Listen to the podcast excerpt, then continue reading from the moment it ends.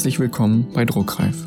Mein Name ist Edgar Leitner und ich spreche mit Autoren und Autorinnen. Dabei möchte ich herausfinden, wie sie zum Schreiben gekommen sind, wie sie arbeiten und woher sie neue Inspirationen bekommen. Ich möchte euch neue Menschen sowie deren Bücher vorstellen und ihr sollt von ihnen inspiriert werden. In dieser Folge spreche ich mit Peter Hohmann. Peter erklärte mir, dass er es hilfreich findet, wenn er eine gewisse Routine entwickelt und jeden Tag etwas tut, das mit dem Schreiben zu tun hat. Seiner Meinung nach ist es als Autor und Autorin wichtig, sich Kritik offen und neutral stellen zu können. Unser Weg ist niemals zu Ende. Wir müssen wachsam bleiben und somit kann auch das Schreiben in einem anderen Genre einem neue Perspektiven aufzeigen. Ihr seid bei Druckreif, heute mit Peter Hohmann.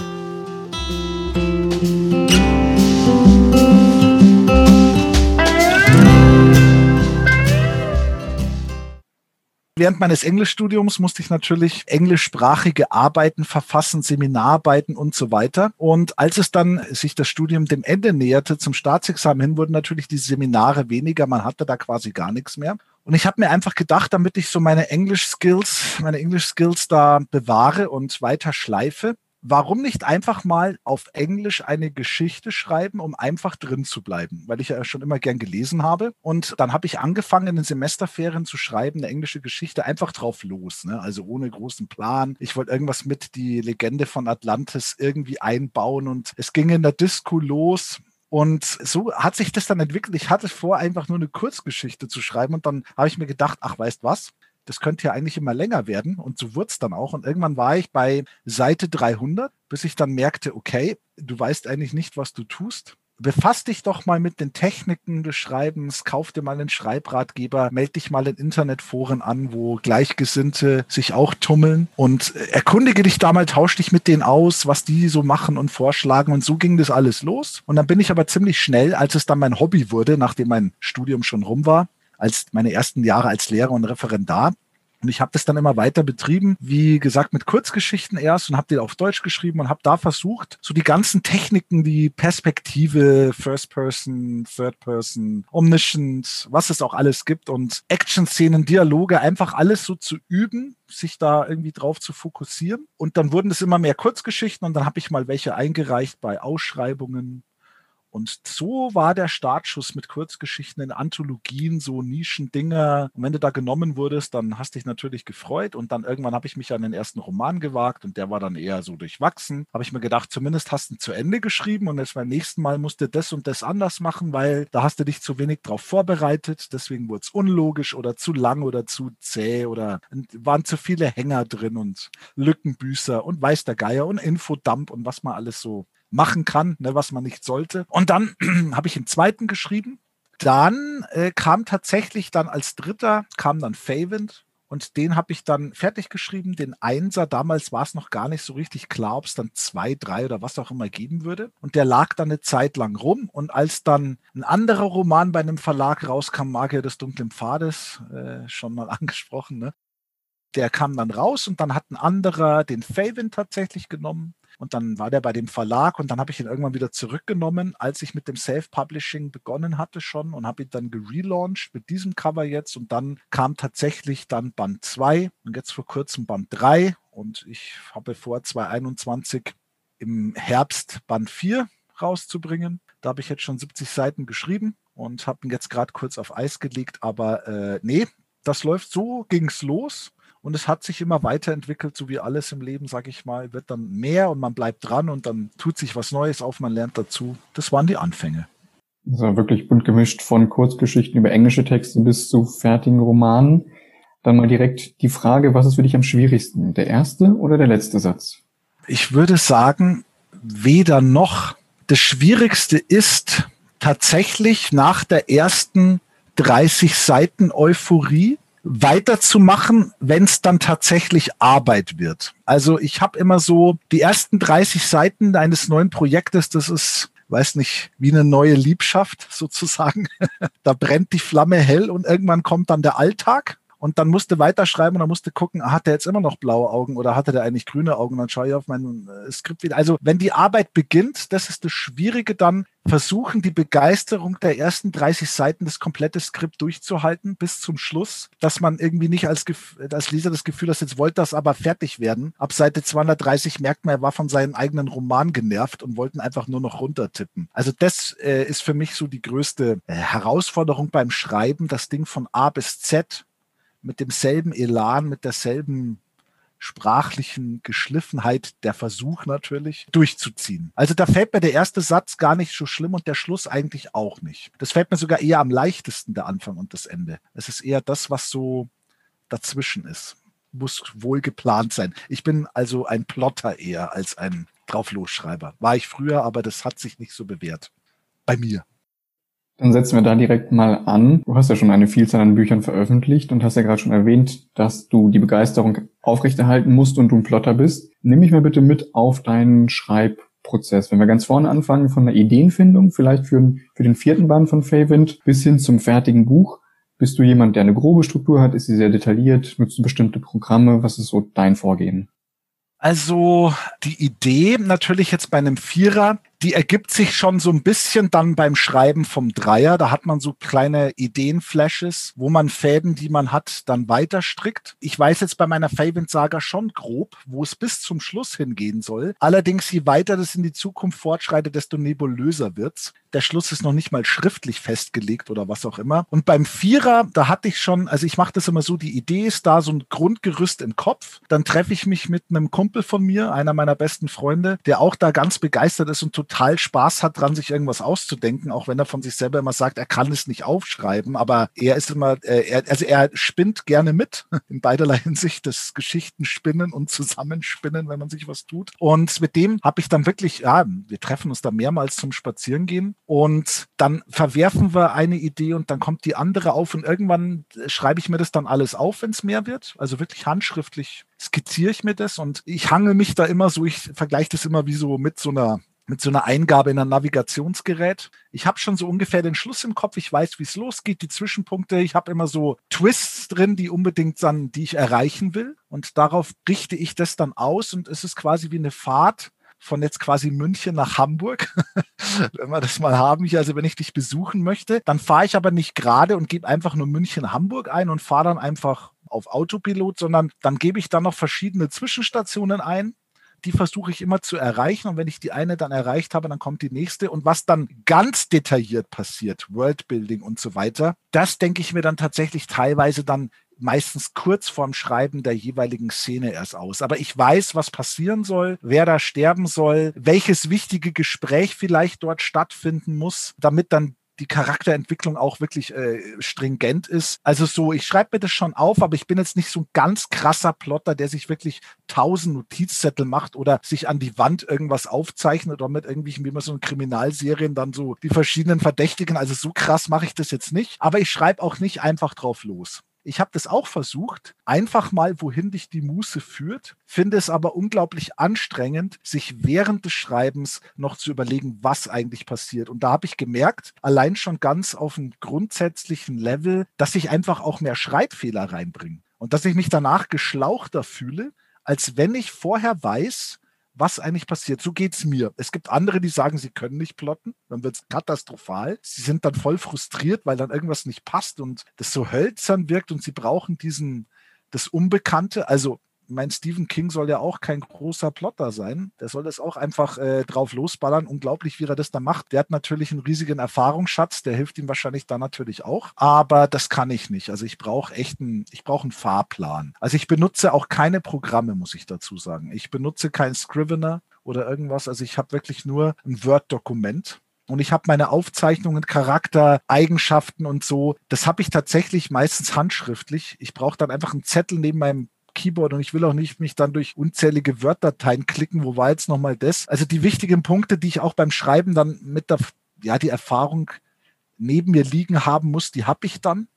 Und das reicht dann eigentlich auch. Und was ich ganz gut kann, ich, ich weiß, wo ich im Roman was geschrieben habe, was ich danach ändern muss. Also das habe ich dann irgendwie im Kopf. Also das ist dann, ich vertiefe mich dann schon wirklich sehr sehr ordentlich, also was man natürlich auch machen sollte und muss. Macht ja jeder. Keiner, der Romane schreibt, macht das so nebenher und spielt dabei Computer, ne, ist klar. Aber äh, das gelingt mir da meistens ganz gut, da irgendwie die Stellschräubchen auch im Nachhinein noch so ein bisschen umzumodeln. Aber das ist so der grobe Plan. Du schreibst ja Fantasy-Bücher hauptsächlich. Musst du viel recherchieren oder recherchierst du viel? Und ist das etwas, was während des Schreibens passiert oder auch schon am Anfang? Ähm, für Fantasy-Bücher, also ich war damals, also ich habe natürlich sehr viel Fantasy gelesen. Dadurch hat man jetzt, sage ich mal, passiv schon so ein bisschen, glaube ich, das, was die Fantasy ausmacht, so die Heldenreise als Plotgerüst. Oder es gibt da dann diese verschiedenen Plots, dann die Rache und die Queste und was es alles gibt. Das bekommt man ja schon so en passant mit als Fantasy-Leser, was es da meistens geht. Ich habe zum Beispiel recherchiert Schwertkampf, natürlich, Pfeil und Bogen, ja, nicht nur einfach, es ist ein Pfeil und Bogen und den schießt man, sondern ich habe dann so recherchiert, auch meine Lektorin hat mir das mal gesagt, du, ne, also mit einem englischen Langbogen zu schießen, ne, das musst du Profi sein, ne, das kann nicht jeder. Also wenn du das machst und dass dann quasi deformierte Unterarme gefunden wurden bei englischen Langbogenschützen vom Bogenschießen, also bei Skelettfunden. Und also sowas, damit natürlich eine gewisse Authentizität reinkommt in dein Buch und natürlich auch Leben im Mittelalter, ja, das ist ein Feuer in der Stadt, ja, also absolut verheerend hätte sein können, ne, für die damaligen Dinge und heute, ja, okay, schnell gelöscht. Das war damals anders. Und lauter so Dinge, je mehr man das macht, desto mehr natürlich bei dem fünften Buch hat man natürlich schon viel mehr Erfahrung und Vorwissen, dass man manche Dinge dann nicht mehr recherchieren muss. Aber ich habe schon auch recherchiert, zum Beispiel bei Operation Thule, meinem ja, Fantasy, nordische Mythologie Schmonzens. äh, da habe ich natürlich mich natürlich eingehend mit der Geschichte des Zweiten Weltkriegs beschäftigt, weil das ja da eine Rolle spielt. Natürlich ist es kein historischer Roman, der alle Prüfungen bestehen wird, wenn dann wirklicher Experte draufschaut. Aber ich habe natürlich versucht, das so gut wie möglich realistisch darzustellen und die, die verschiedenen Waffen, die es gab und was es dann da gab schon und was nicht und was die da, welche Uniformen, wie die ausgesehen hat. Und das habe ich alles recherchiert, war auch sehr interessant. Aber ja, für Fantasy, ich mache mir da schon, es ist auch sehr interessant, mal in andere Kulturen, ja, asiatischer Raum, äh, China, Japan, Samurai ist natürlich immer toll, was man da vielleicht nimmt und was nicht. Und was es für wissenschaftlichen Fortschritt da schon gab oder auch nicht. Das ist schon alles sehr interessant. Also ich recherchiere aber dann oftmals auch, wenn ich merke, huch, jetzt wird es ein bisschen Jetzt weiß ich selber nicht mehr so, stimmt das, was ich da eigentlich schreibe? Dann recherchiere ich natürlich beim Schreiben nach, klar.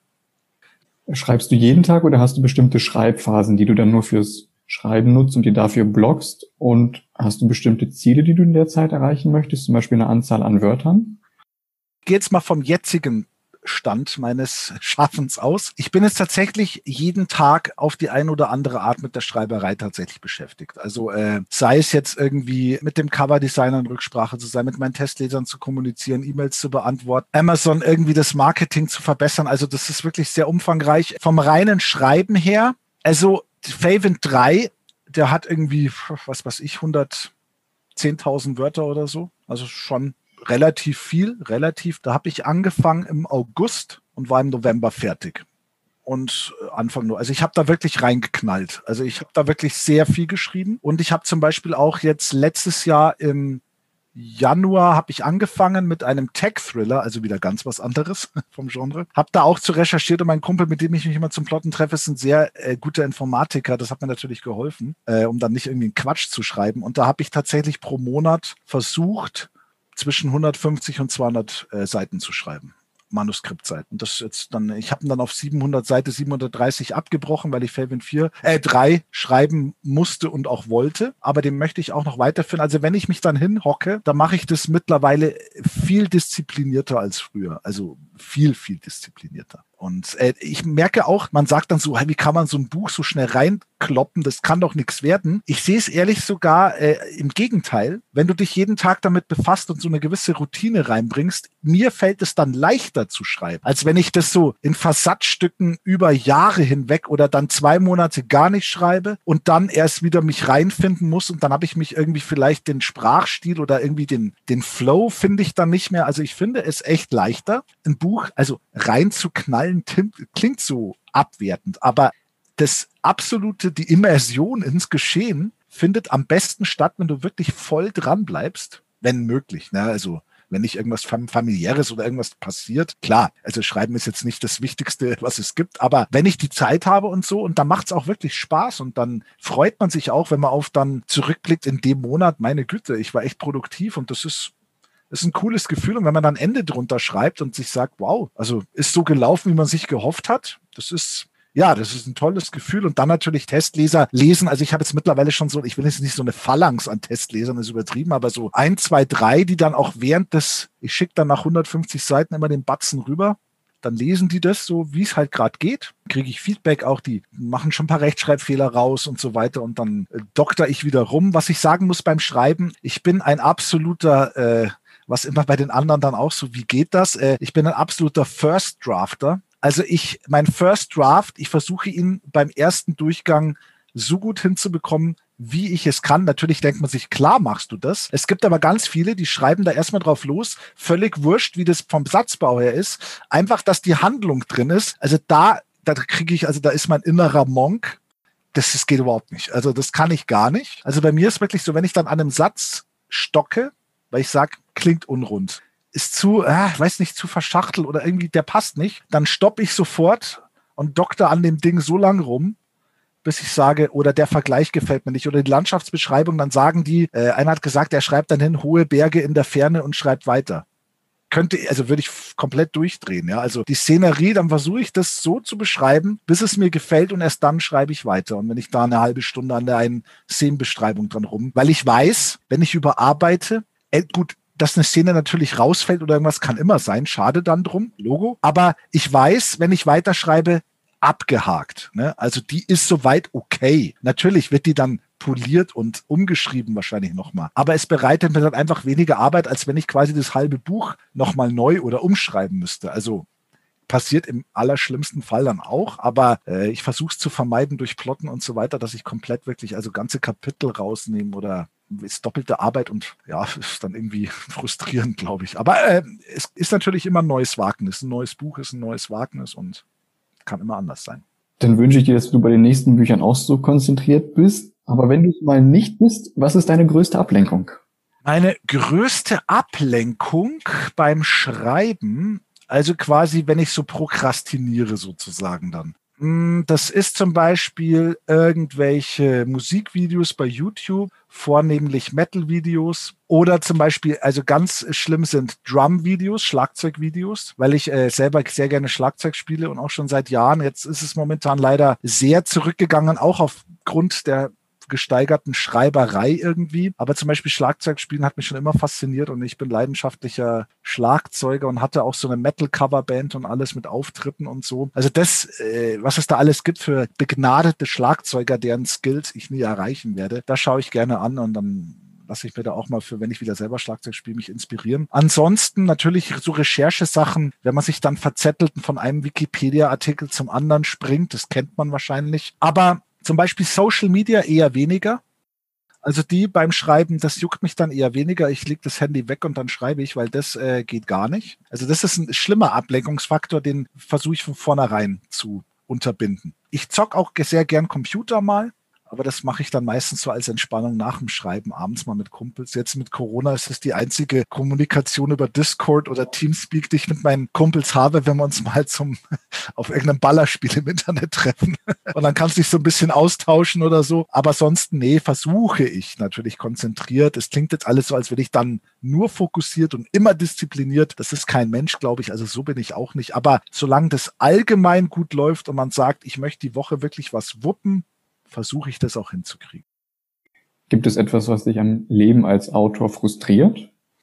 Eine echt gute Frage. Also frustrierend. Nee, ich bin nicht so der Typ, der sich so leicht frusten lässt. Also natürlich, man erhofft sich natürlich von Büchern, dass sich das nächste besser verkauft oder besser rezensiert als das vorige. Aber wenn es dann nicht so ist, also ich lasse mich nicht so schnell, ich bin ziemlich verbissen, sage ich mal in der Hinsicht. Das, wenn ich auch beim Schlagzeugspielen was nicht kann, dann übe ich so lange, bis ich es hinkriege, äh, soweit es mir irgendwie in meinem, im Rahmen meines Talents liegt. Und das ist beim Schreiben eigentlich genauso. Ich hatte mal so bei so einer Convention, da hatte ich eine Lesung und parallel hatte Markus Heitz eine Signierstunde. Und zu meiner, äh, das war natürlich toll gelegt, aber gut, ich meine, ich damals, äh, ja, ich musste halt nehmen, wie es kommt. Und dann war halt in meiner Lesung keine Sau. Ne? Also es, ich war ein leerer Raum und ich hatte mein Skript da liegen und das war natürlich, also es wäre dann, also es war frustrierend, aber es ist gar nicht mal so schlimm. Ich habe einfach gesagt, na gut, es ist Markus Heitz, ich bin Peter Humann, mich kennt man nicht, Markus Heitz schon. Was soll ich mich jetzt aufregen? wenn ich weitermache, vielleicht kommt beim nächsten Mal mehr Leute. Und dann war ich wieder da und dann waren es auch mehr Leute. Also weil auch Markus jetzt keine Signierstunde hatte parallel. Auf jeden Fall, ähm, also Frustrationstoleranz sollte man eine hohe mitbringen, im,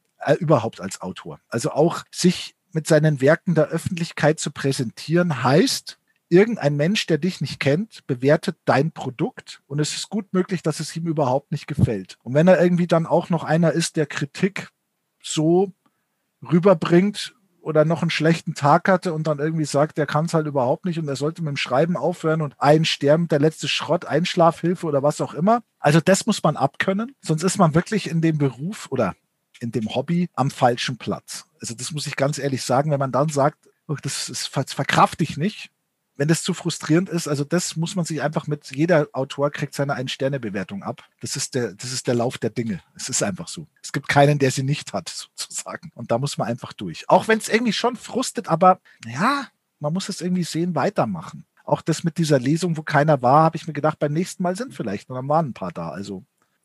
Hattest du eine Bewertung, ganz egal ob positiv oder negativ, die dir im Gedächtnis geblieben ist? Ja, also eine gute Bewertung natürlich, wenn einer sagt, ich hätte am liebsten sechs Sterne vergeben, weil es so grandios war, ich warte auf den nächsten Band. Ich habe eine Bewertung bekommen für ein Buch von mir, äh, das heißt Dunkle Echos.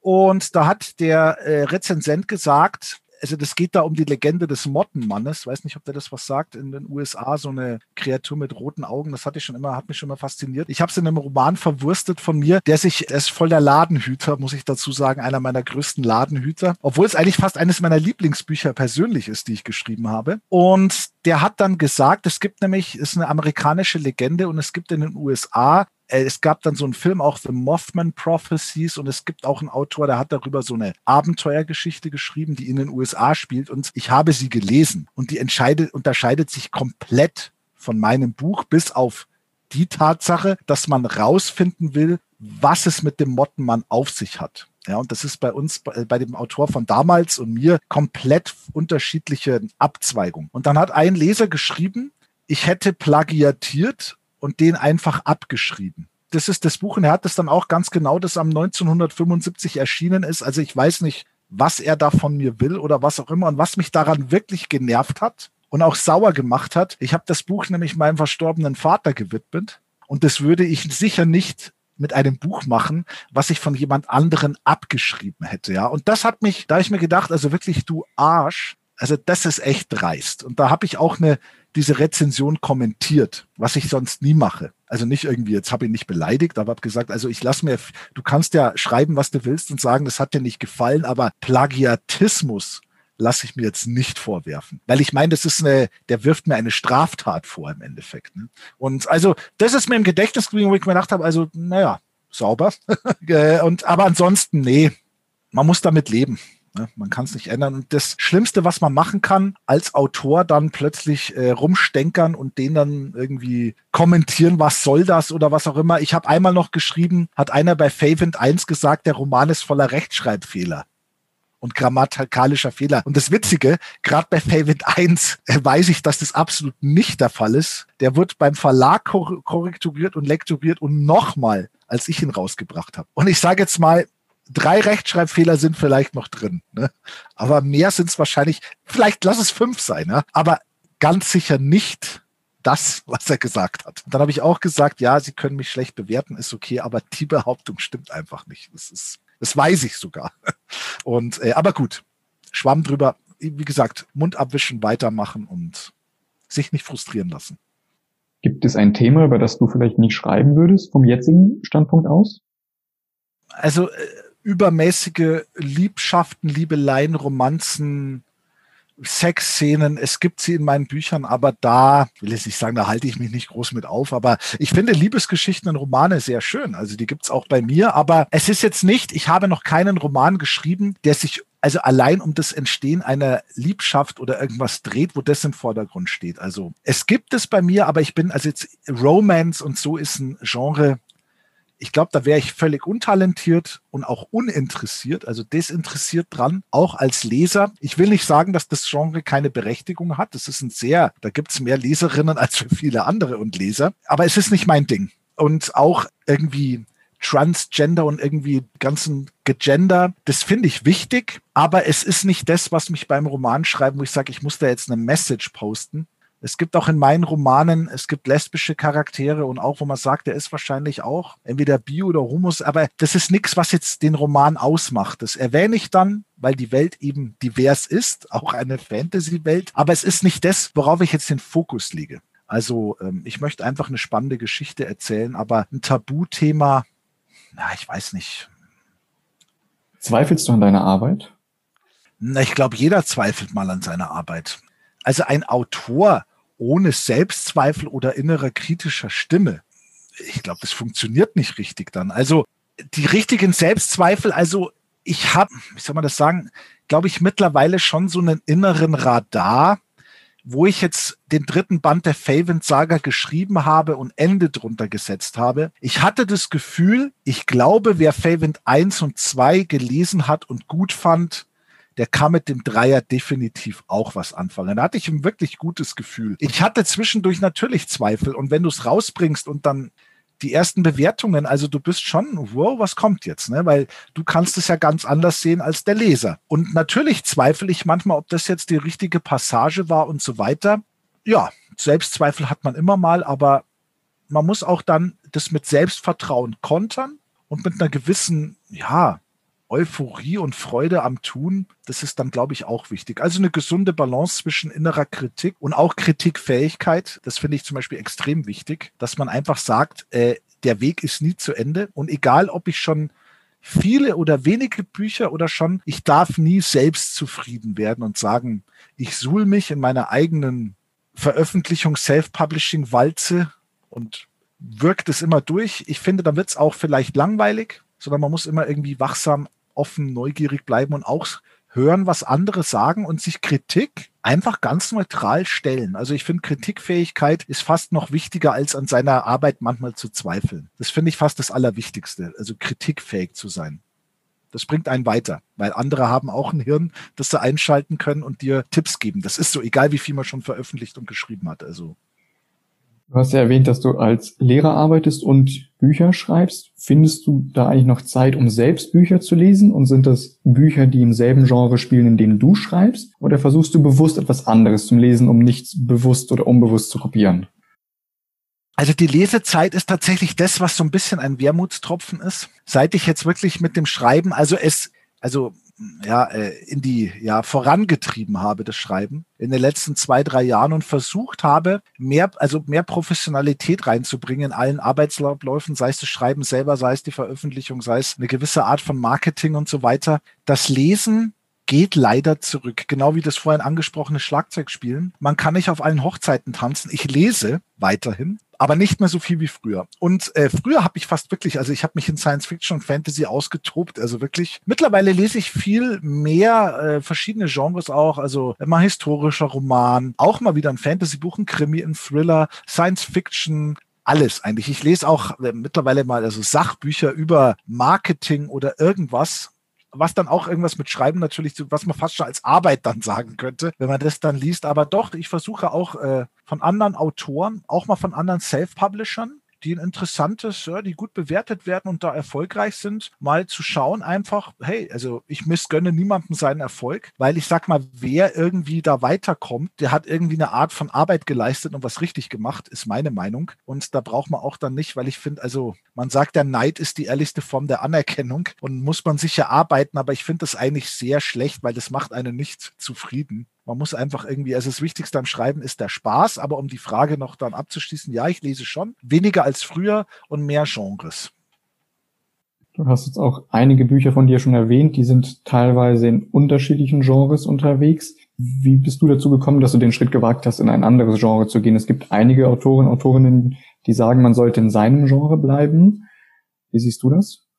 Ja, also das habe ich auch schon gehört. Ich habe mir auch schon, ich meine, ich habe ja, also mein, ich sage mal jetzt mal, der Tech-Thriller, den ich gerade schreibe, ist so weit aus dem Fenster gelehnt. Dieser Operation Thule mit Zweiter Weltkrieg und Fantasy, das ist Urban Fantasy, genau wie der Mottenmann. Also da ist Fantasy schon noch eine essentielle Komponente, aber natürlich völlig aus dem Rahmen fällt natürlich mein Thriller oder Krimi komplett ohne fantastisches Element, ganz andere Baustelle und Spielwiese. Ich habe mir auch überlegt, ob ich mir dafür ein Pseudonym zulegen soll. Habe ich aber dann einfach verworfen, weil ich mir gedacht habe, hey, ist mein Buch, ich habe jetzt unter meinem Namen veröffentlicht und wer dann sagt, der soll bei Fantasy bleiben, ja, dann soll er meine Fantasy-Bücher ist auch okay lesen und meine Krimis ignorieren oder ich möchte auf jeden Fall auch den Krimi weitermachen, weil ich habe festgestellt, das Schreiben in einem anderen Genre, äh, man muss sich sprachlich dem Genre anpassen. Man kann also nicht in seinem vielleicht etwas hochtrabenden, altertümlichen Fantasy-Stil da weiterschreiben. Kann dann ein bisschen, ich fand, fand das eigentlich total cool in dem Krimi, der in München spielt und da wo auch so ein bisschen bayerischer Lokalkolorit und Dialekt drin vorkommt, wo dann einfach mal so richtig schnodderig, frei Schnauze irgendeiner angeblafft wird, du Volldepp. Das sagst du in einem Fantasy-Roman nicht, ja. Also da hebe dich hinweg, Narr, sonst bekommst du meine Klinge zu spüren. Ja, das wird der, also das kann man natürlich im Fantasy wunderbar einbauen, aber in einem Krimi nicht. Und da hat es total Spaß gemacht, da mal ein bisschen so, ja, näher am heutigen Leben die Dialoge und an der Realität zu bleiben. Und das fand ich eigentlich total cool. Deswegen kann ich jedem nur raten, schreib auch mal in einem anderen Genre, selbst wenn man es nicht veröffentlicht. Weil mich hat es gereizt einfach, weil ich habe viele tolle Krimis und Thriller gelesen und mir gedacht, hey, wenn du mal eine Idee hast, versuch's doch mal. Und ich muss sagen, der Versuch ist andere alles, alles andere als missglückt. Also der lief besser als zum Beispiel mein dunkler Echos, Mottenmann und so weiter. Also ist okay. Also ich kann es verstehen, dass man sagt, bleib bei deinen Leisten, Schuster. Aber das war mir eigentlich da relativ, ich will nicht sagen wurscht, aber ich habe mir gedacht, mein Gott, wenn er, wenn man sagt, nee, ich will da nur Fantasy von dem lesen, dann ignoriere halt den Krimi, ist okay. Aber ich finde jetzt, dass das nicht in Stein gemeißelt sein muss. Also ich finde, dafür ist das Leben viel zu spannend und das Schreiben, als wenn man sich dann sagt, so, ich habe mit Fantasy angefangen und um des Erfolgs willen, auch wenn ich Bock hätte auf was anderes, werde ich es nicht tun, weil nachher sieht man mich nicht mehr als Fantasy-Autor. Also muss jeder für sich entscheiden. Was glaubst du, ist der häufigste Fehler, den neue Autoren, Autorinnen machen? Und hast du generell Tipps für Produktivität, für die Vermarktung, ganz egal für welchen Bereich? Ich glaube, äh, also das, den größten Fehler, also da ich ja damals in der Zeit, wo ich losgelegt habe, habe ich ja gesagt, ich habe da zwei Bücher davor geschrieben und wäre das Self-Publishing schon da so in meinem Kopf gewesen oder schon so ein Markt gewesen. Vielleicht hätte ich mich dazu bemüßigt gefühlt, auch mein Erstling rauszuhauen. Ich kann nur davon abraten, also es ist einfach so, ich, ich glaube, es ist keine gute Idee, seinen ersten Roman auf den Markt zu werfen. Nur weil man dann sagt, so, manche finden ihn gut und meine Kumpels haben gesagt, das ist echt ein geiles Buch.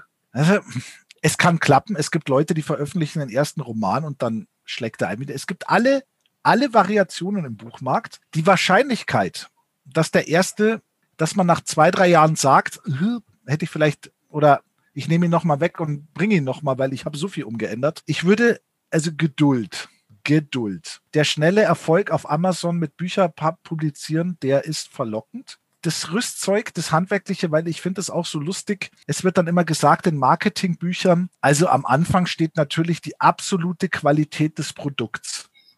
Ja, und dann musst du dich um den Vermarktung kümmern. Und also wirklich, das wird in einem Satz abgehandelt, aber die absolute Qualität des Produkts, ja, also die wird man wahrscheinlich eh nie erreichen, aber man muss gucken, dass es so gut wird wie möglich. Und da, also das allein, glaube ich, also braucht man als normal sterblicher und talentierter Mensch Jahre.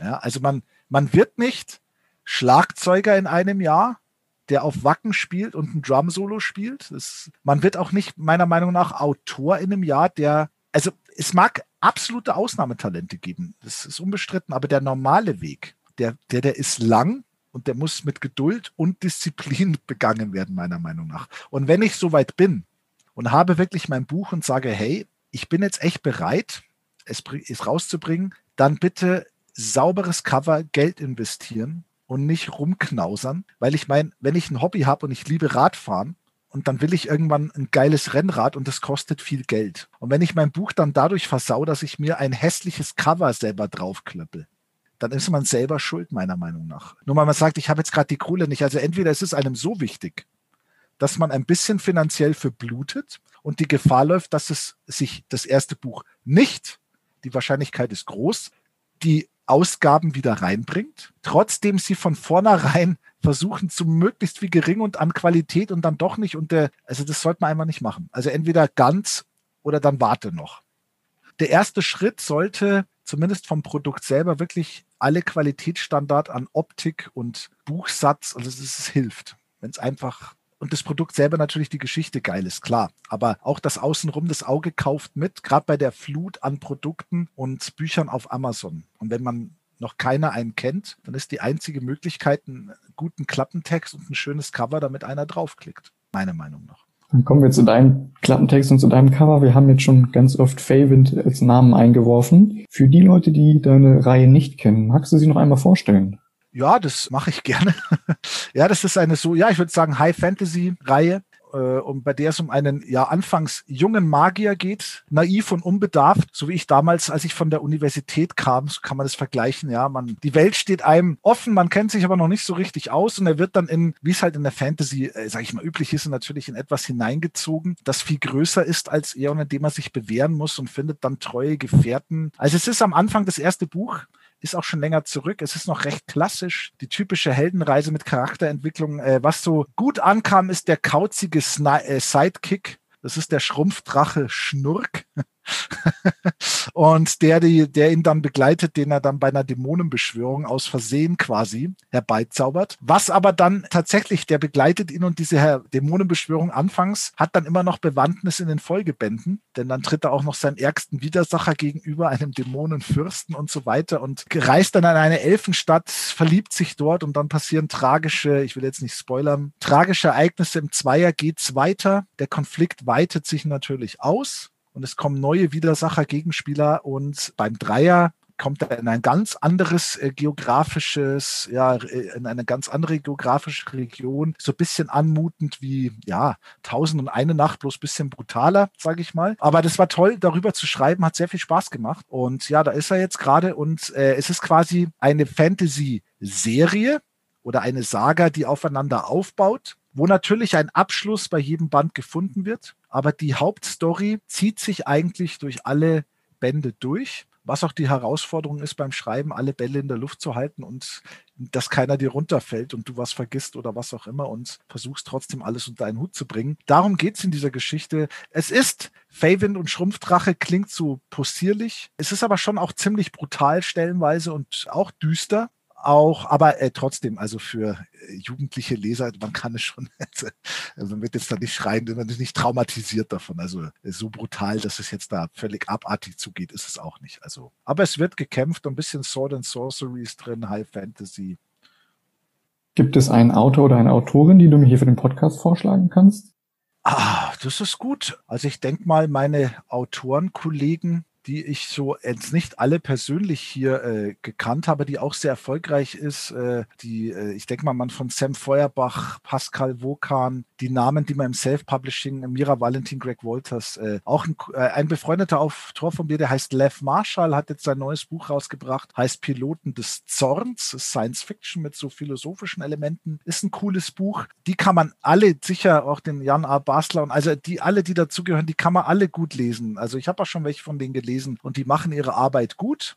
Und die kann man, denke ich mal, ohne schlechtes Gewissen hier absolut weiterempfehlen. Und mein persönlicher Lieblingsautor, der ist leider schon gestorben, von dem ich auch inspiriert wurde, das ist David Gamel, ein britischer Schriftsteller, der, ich weiß nicht, ob man äh, Waylander, Trust the Legend, also Legende heißt das Buch im Deutschen und so. Ich weiß nicht, ob du ihn kennst, aber den fand ich bombastisch gut. Genau, also der hat mich inspiriert. Und Ära Salvatore, Dunkelelf Saga und so, das sind auch solche Dinge, wo ich echt sage, wow, das sind so Erinnerungen an damals Drachenlanze. Ja, das waren coole Sachen. Ja, doch, gibt viele super Autoren da draußen und Autorinnen natürlich. Stell dir vor, alle Menschen auf der Welt nehmen ein neues Buch in die Hand und bevor sie zur eigentlichen Geschichte kommen, haben sie vorne ein, zwei leere Seiten. Und du hast jetzt die Möglichkeit, auf diese leeren Seiten einen Satz, einen Spruch, ein Zitat, ein Wort zu schreiben, ganz egal was. Und das, was du dort vorne reinschreiben wirst, werden alle Menschen auf der Welt sehen, ganz egal welches Buch sie in der Hand haben. Was würdest du dorthin schreiben? Boah, das ist ja eine Frage, mein lieber Herr Gesangsverein. Du. Also wenn ich jetzt auf Schreiben beziehe oder auf meine allgemeine Einstellung dazu, dann werde ich dann, dann werde ich dieses Zitat eines Schlagzeugers nehmen, auf Englisch. An amateur practices until he gets it right and a professional practices until he can't get it wrong. Das ist das Zitat. bezieht sich eher auf Schreiben natürlich und auf Disziplin und dabei bleiben. Aber das fand ich sehr cool, was so quasi das ausmacht einfach. Und es gibt ja auch das nette Zitat, irgendwie ein Schreibprofi ist einfach ein Amateur, der nicht aufgehört hat mit dem Schreiben. Ne? Und so sehe ich das tatsächlich einfach. Und äh, das finde ich, äh, es ist eher an die Autoren oder wen auch immer gerichtet. einfach viel üben. Ansonsten wäre mein Zitat einfach locker bleiben, alles nicht so ernst nehmen und ja, froh sein, dass man gesund ist und das Leben genießen. Das wäre das andere gewesen. Aber das jetzt eher vage ist, aber man darf es alles nicht zu so ernst nehmen. Man muss entspannt bleiben, finde ich. Danke für das Gespräch. Ja, ich bedanke mich, dass ich hier dabei sein durfte. War sehr angenehm und ja, vielleicht irgendwann mal wieder oder was auch immer. Thank you.